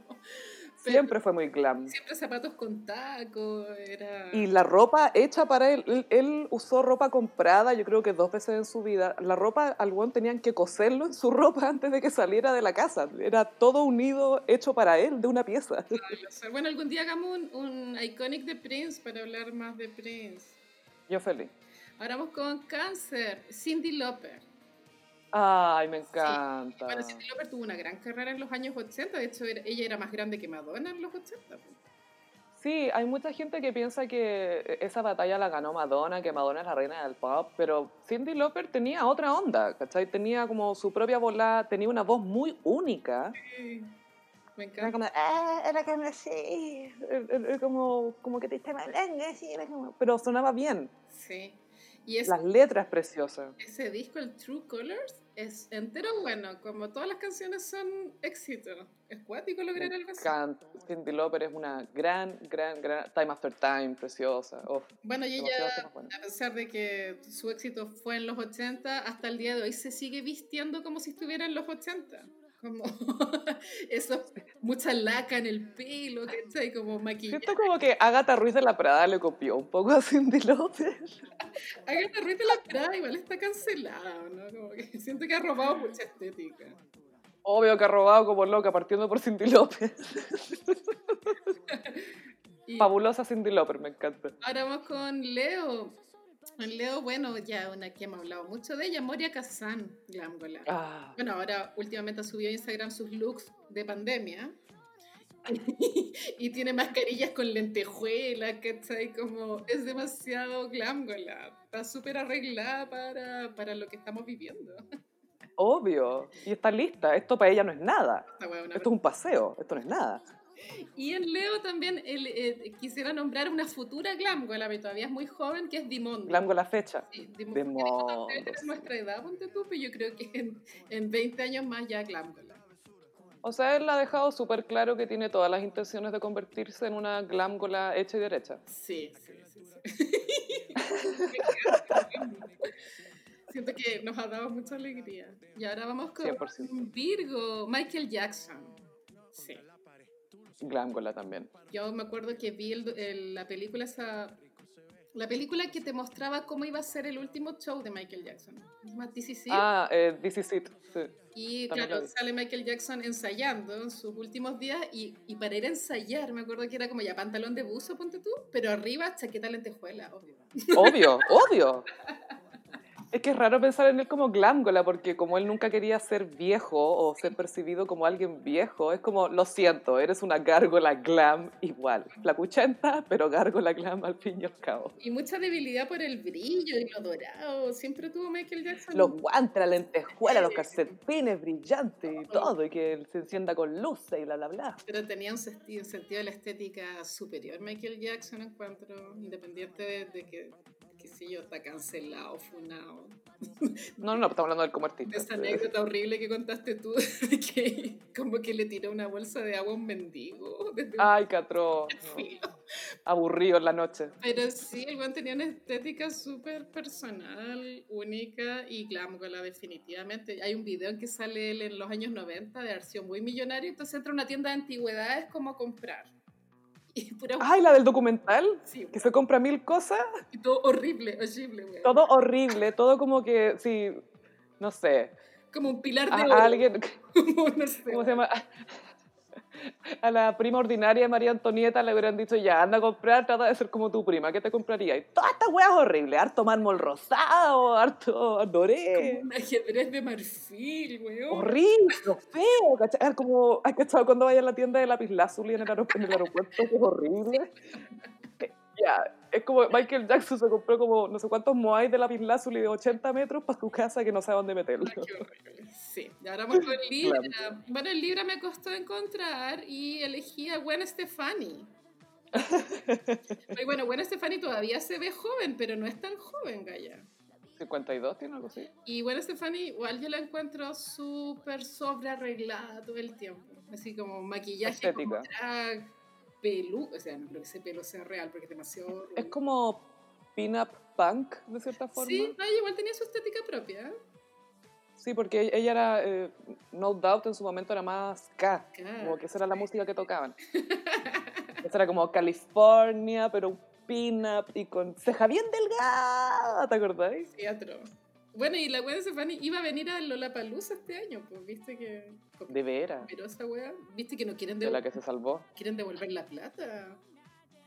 No, y se supone que iba a ser en noviembre la palusa. Fue, era, era. Bye, bye, bye. Ahora vamos con Escorpión, en Escorpión una glam con la eh, icónica RuPaul. Oh, importantísima. La Importantísima la RuPaul glándula. Sigue viéndose joven, porque se maquilla, qué sé yo, pero igual ya está bien glángola. Ya está de, Sí, de pasó rato. edad. y, se- y tiene las mejores pelucas, weón, lo amo. Sí, Eh, bueno, RuPaul, obviamente los más jóvenes lo conocen por el Drag Race, pero él tiene una carrera mucho más antigua, que ya en los años 90 él tenía una canción con Elton John, me acuerdo. Él era amigo de y Kurt tenía su talk show en Estados Unidos. pues él era una estrella de la TV. Él marcó como. mm, creo que fue el primer transformista que, que fue aceptado Mainstream. en mainstream. 100%. Lo fue, de hecho. Y mm, hay muchas fotos de los años 90 que a mí me encantan, como con Kurt Cobain. La con Nirvana, que sale RuPaul tomando a la hija, la Frances Bean, que está llorando a mares. Y sale Kurt Cobain y, y Dave Grohl al lado. con una cara muy rara también. Y la RuPaul, lo último que me acuerdo fue la última gala Met, que era la temática camp, él fue de hombre. Igual, fue Sí. prestatario, me encantó. Súper. Y ahora vamos con Sagitario. Sagitario, una glándula chilena, la Raquel Argandoña. Qué heavy ser glam con la Sagitario. Es demasiada presión. es, que, es que sí, porque soy glamorosa, pero tengo que ser loquilla y como mover mucha lentejuela. Y ah, qué difícil caminar siendo glam. Bueno, la Raquel Argandoña la supo hacer cuando entró a Instagram porque empezó a mostrar looks de vieja, pero atrevidos, ¿cachai? Tú eh, mucha bota de, de cuero de serpiente, ¿me entendí? Como weas súper excéntricas. No son de mi gusto, pero encuentro que ella las hace funcionar. Y muchos aros muy grandes, siempre Grande, pieles. accesorios grandes.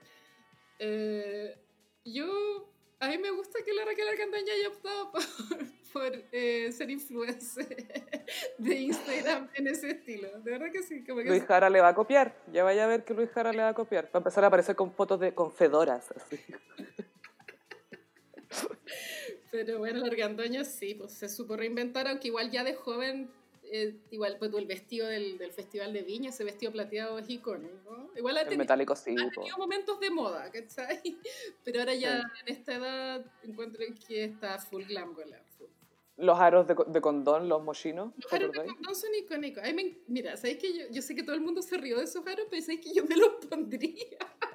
Yo igual, y yo insisto, esos aros hicieron más para la prevención del VIH que todas las campañas del gobierno. Lejos, pues, lejos. Lejos, gracias a Raquel Argandoña y Mochino. Ahora con Capricornio, Dolly Parton. ¡Me encanta, la amo! Dolly sí, pues ya está bien mayor y todavía tiene ese pelo de los 80, pues como un rubio, como con un... De antes incluso, de los 60, country, porque Dolly es country. Sí, pues ella, ella nunca ha hecho como el crossover a la música pop, es siempre country, ¿o ¿no? Es que ha hecho un poco de todo, pero ella tiene súper claro quién es. Y Dolly es una glamgola muy especial porque ella siempre supo que quería ser glamgola. Sí. Ella siempre cuenta la historia de que cuando ella era chica, estaba, era muy pobre, eran como tres hermanos viviendo en el pueblo más redneck de Estados Unidos. Y, y van al pueblo y ella ve una mujer que tiene el pelo así como oh, peinado grande y brillante y tiene ropa así bonita y muy exuberante y todo. Y ella queda absolutamente hipnotizada con esta mujer y con sus accesorios y todo. Y le dice a la mamá, mamá, ¿quién es ella? Y la mamá le dice, no mires a esa mujer, es puros, son puros problemas, es, la, es la, la, la perra del pueblo. Dice. Zorra, sí. Y la Do le dice, esa es la que quiero ser cuando yo sea grande. Quiero ser la perra del pueblo. quiero vestirme así. Y, y tiene, una frase muy notable que es, se necesita mucha plata para verse así de barata. Es súper cierto. Hacerse las uñas, esas pelucas feas, maquillaje. El maquillaje, toda esa weá. Me encanta su personalidad. Parton es un rayo de sol. Eh. Tiene una Eh, personalidad muy alegre y tierna. Y eh, yo les recomiendo algo así, pero es una película que es Magnolias de Acero. ¿La viste? uh, espectacular. La Y ra- 9 to 5 también. 9 to 5, sí, un clásico. La fantasía de, para toda la gente que ha trabajado alguna vez en oficina, vean 9 to 5. Porque sal- sale la Jane Fonda también y la Lily Tomlin. Como dato rosa, Dolly Parton es la madrina de la Miley Cyrus. Así es. Igual bacán. Soñado. Y es la madrina, siento que es madrina de todo el mundo, Dolly, Sí, no sé, porque ella- es tan ado- Es un angelito. Es mi madrina. Algún día tenemos que ir a Dollywood. Bueno, yo muero para ir a Dollywood. Yo también. Dolly Parton tiene su propio parque temático que se llama Dollywood, que sería el manso paseo de curso Gossiperis. Amo Dollywood. Algún día. Y ahora vamos con Acuario. Acuario Susana Jiménez, obvio. Sí. sí, pues igual tiene como 100 años la Susana y se sigue viendo como una Barbie. Como que yo ni siquiera sé qué edad echarle, porque es como, no sé, no, no, tengo, no, no, no tengo ningún referente, no sé qué es. Y, y full maquillaje, nude, qué sé yo. Y bueno, sí, pero hay una icónica que hicimos de Susana Jiménez con Verónica Castro, donde describimos toda la estética de Susana Jiménez, mucho kimono, mucho, Mucho. Versace. Pelo bien platinado. ¿Qué manera de platinarse el pelo, weona? Es blanco. Pero el de la hija es más platinado todavía. La amo. En el episodio 20 de El Gossip, si no me equivoco. Sí, en el episodio 20 de El Gossip hablamos de Verónica Castro y Susana Jiménez y su aventura épica, muy de glámbolas a todos. en Acapulco. Y para terminar, Pisces elegí dos también, porque son igual de glámgolas. Uno es Walter Mercado, que también murió hace poco. Carolina Herrera. Carolina Herrera, que, que era como el señor del horóscopo. Sí. Y Joe Exotic. Joe Exotic igual es glámgola. No tenía el presupuesto, pobre. Joe Exotic con lo que tenía, estamos hablando de Joe Exotic de Tiger King, por supuesto, Gossiperis. Por supuesto. Por supuesto. Eh, sí, él no tenía el presupuesto, nunca se veía como una glámgola bien realizada, pero se veía bien su esfuerzo. Lo intentaba, sí. Pobre Joe Exotic. Sí, que pero es Toda la vida deseando ser famoso, al fin es famoso y está en la cárcel. weón. demasiado irónico. Y bueno, ese fue el horóscopo de hoy. Me encantaron las glámgolas. Y le pedimos a los gossiperis también que nos sugieran las glámgolas que ellos les gustaría haber visto en el horóscopo o glámgolas que merecen nuestra atención. Sí, glámgolas chilenas también, pues. Muchas gracias por el horóscopo, Carolina, y esperamos que los gossiperos nos dejen sus comentarios, como siempre. Y no sé, pues si se nos quedó alguna glámgola en el tintero, lo mencionan y lo comentamos ahí en Instagram. Por ahora nos despedimos. Recuerden que estamos en Twitter en arroba el guion bajo gossip, en Instagram en arroba el gossip. A mí me pueden seguir en Twitter e Instagram en arroba chofilove. Y a mí en Frutilla Gram. Así que. Y, y suscríbanse al, al Spotify. Eso. Oh, suscribiéndonos. ¿eh? Vamos moviendo sus dedos, haciendo clics. Muchas gracias, Gossiperis. Nos escuchamos en el próximo episodio. Bye. Adiós.